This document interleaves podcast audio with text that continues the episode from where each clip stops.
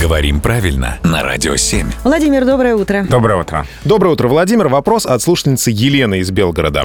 Есть кровать. Мы все ее представляем. У кровати есть изголовье, Возможно, в этом слове я также могу ошибаться, говорит Елена. Или, может быть, изголовье она имеется в виду, там мягкий знак или буква «и». А, мой вопрос, как называется та часть кровати, которая находится в ногах или у ног? Большое спасибо, если найдете ответ на мой вопрос. Он профессиональный, я работаю в сфере ремонта и перетяжки мягкой мебели и не знаю, как эта часть кровати на самом деле называется. Спасибо большое заранее. Ой, какой интересный вопрос. Да, вопрос отличный. Ну, сразу скажем, что изголовье с мягким знаком. И есть прекрасное слово «изножье».